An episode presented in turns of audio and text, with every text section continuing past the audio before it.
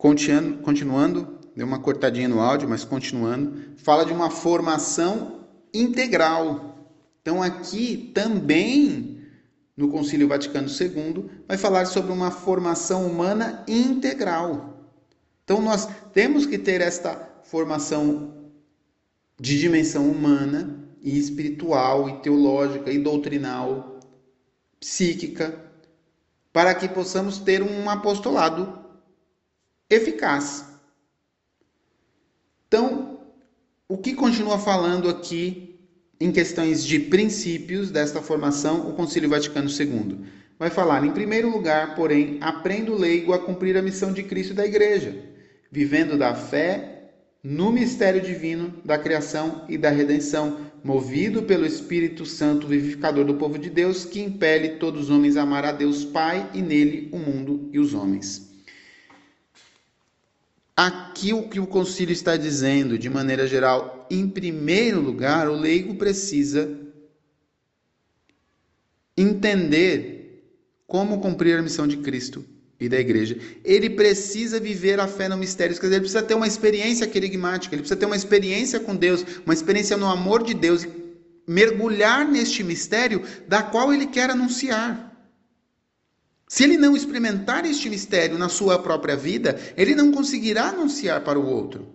Ou irá anunciar de uma forma fria e impessoal. Então ele precisa viver este mistério.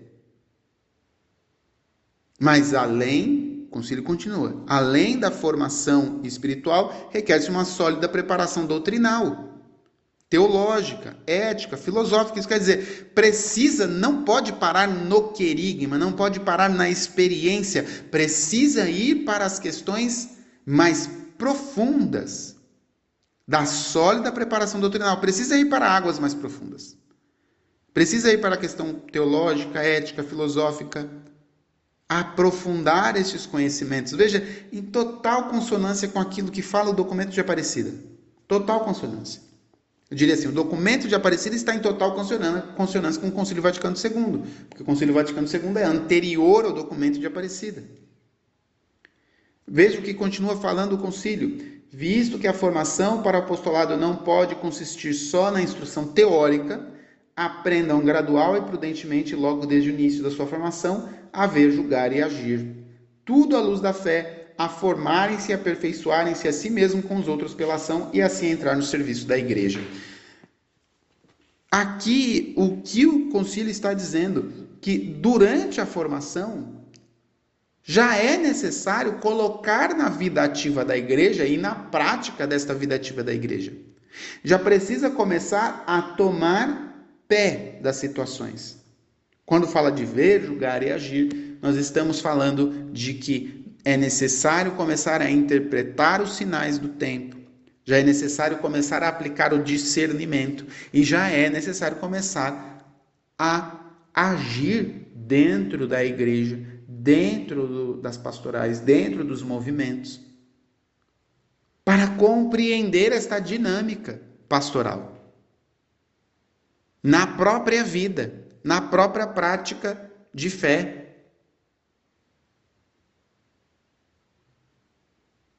O concílio continua para falar sobre essa questão da integralidade da pessoa. Na satisfação de todas as exigências da formação, há de ter-se sempre presente a unidade e a integridade da pessoa humana, de modo a salvar e aumentar a sua harmonia e equilíbrio.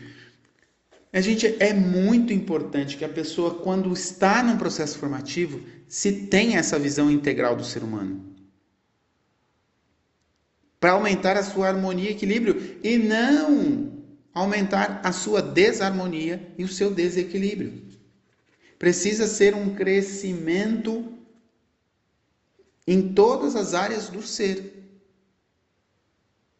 Precisa ter um crescimento espiritual, afetivo, precisa ter um crescimento relacional, emocional, cultural. É necessário fazer com que esta formação ela contemple todas essas dimensões do ser. Para que a pessoa se desenvolva psiquicamente, se desenvolva intelectualmente, se desenvolva espiritualmente e possa assim contribuir de maneira frutuosa dentro do seu apostolado. Dentro ainda desta dimensão da formação para o apostolado, a igreja vai nos propor refletir a quem compete formar para o apostolado. Então, de quem é a missão de formar para o apostolado? O apostolado dos leigos. Parágrafo 30. A formação para o apostolado deve começar logo na primeira educação das crianças. Então, veja aí, logo na tenridade, nas crianças já deve começar a ter a formação para o apostolado dos leigos e das leigas. Inicia-se de um modo especial no apostolado dos adolescentes e jovens que devem ser imbuídos desse espírito. Então, os jovens e os adolescentes também devem ser conduzidos. E esta formação deve aperfeiçoar-se por toda a vida. Eu falei em algum momento, em algum dos áudios, da necessidade de que este itinerário formativo, este itinerário do apostolado leigo, ele deve começar quanto antes melhor porque isso vai facilitar a pessoa no exercício das virtudes, no processo de conversão, no processo de amadurecimento. E aí o concílio continua dizendo: esta formação deve aperfeiçoar-se por toda a vida, à medida das exigências de novas responsabilidades assumidas. Aquilo que eu disse, minha gente, não acaba. Não acaba nunca. Vai acabar no dia da nossa Páscoa, da nossa passagem, da nossa morte, da nossa passagem para a vida eterna. Até aí nós continuaremos sendo educados. Continuaremos sendo educados. E aí, quais são os meios de formação? Quais são os meios de formação? Aí no parágrafo 32 vai o concílio vai dizer assim para nós: os leigos dedicados ao apostolado já têm à sua disposição muitos meios então, todos aqueles que são dedicados ao apostolado, os, o apostolado dos leigos, eles já têm muitos meios de formação.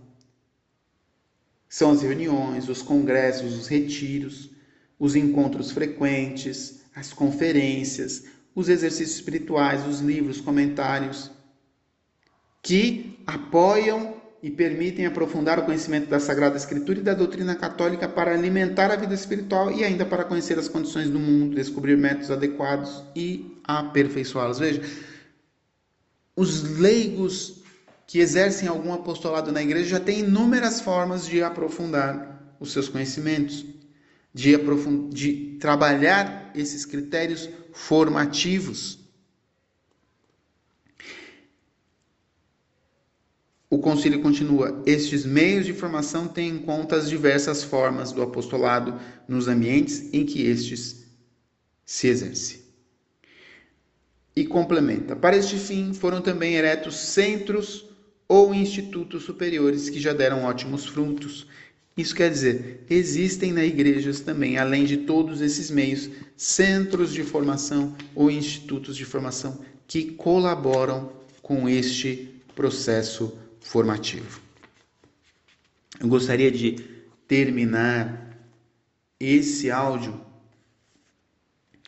com a exortação final, parágrafo 33 do concílio, que eu gostaria de ler de maneira completa e literal, para que a gente possa concluir a nossa formação desta semana, compreendendo a importância daquilo que nós vimos deste decreto sobre o apostolado dos leigos do Concílio Vaticano II. Diz assim: O Sagrado Concílio roga, pois, instantemente, no Senhor a todos os leigos que correspondam, de boa vontade e de coração aberto, à voz de Cristo, que nesta hora os convida com mais insistência e ao impulso do Espírito Santo. De modo especial, sintam os mais jovens este apelo que lhes é dirigido e assentam-no com alegria e magnanimidade. O próprio Senhor, por este sacrossanto concílio, de novo convida todos os leigos a que se unam a ele, cada vez mais intimamente e sentindo como próprio tudo o que é dele. Se associem à sua missão salvífica. Ele de novo os envia a toda cidade e lugar aonde ele mesmo há de vir. Que nas variadas formas e modos do único apostolado da Igreja, que deve continuamente adaptar-se às novas necessidades dos tempos, eles se lhe ofereçam como colaboradores cada vez mais generosos na obra do Senhor, certos de que nele não é vão o seu esforço. Que lindíssimo, lindíssima exortação final, e eu gostaria de pegar somente esse pequeno trecho para concluir. Que nós leigos possamos nos associar à missão salvífica de Cristo. Jesus, que de novo nos envia a toda cidade e lugar aonde Ele mesmo há de vir. Nós possamos, com essa palavra, de fato, nos sentir enviados por Jesus para irmos a todos os lugares, a todos os locais que Ele mesmo quer ir. E que hoje Ele necessita de nossa boca, de nossos ouvidos, de nossos olhos, de nossas mãos, de nossas pernas, de nossos pés, para chegar a tantos irmãos e irmãs necessitados do seu amor, necessitados da sua misericórdia, necessitados da caridade, da fraternidade, da solidariedade que brota do coração de Cristo. Que acolhamos este envio, este mandato missionário do Senhor de sermos apóstolos leigos e que possamos viver segundo aquilo que nos pede a Mãe Igreja. Confiemos a Virgem Maria mais esta semana de formação, agradecendo e sabendo que ela intercede por nós para que sejamos verdadeiros apóstolos leigos, firmados no amor e na misericórdia de Cristo. Ave Maria, cheia de graça, o Senhor é convosco. Bendita sois vós entre as mulheres, e bendito é o fruto do vosso ventre, Jesus. Santa Maria, Mãe de Deus, rogai por nós, pecadores, agora e na hora de nossa morte. Amém.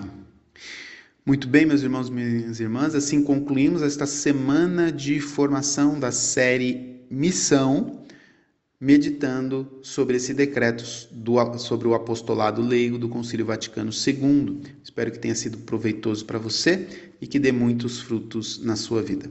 Na próxima semana, nós veremos a série Alma Mater, falando um pouco sobre Mariologia e a devoção mariana na igreja. Deus abençoe você.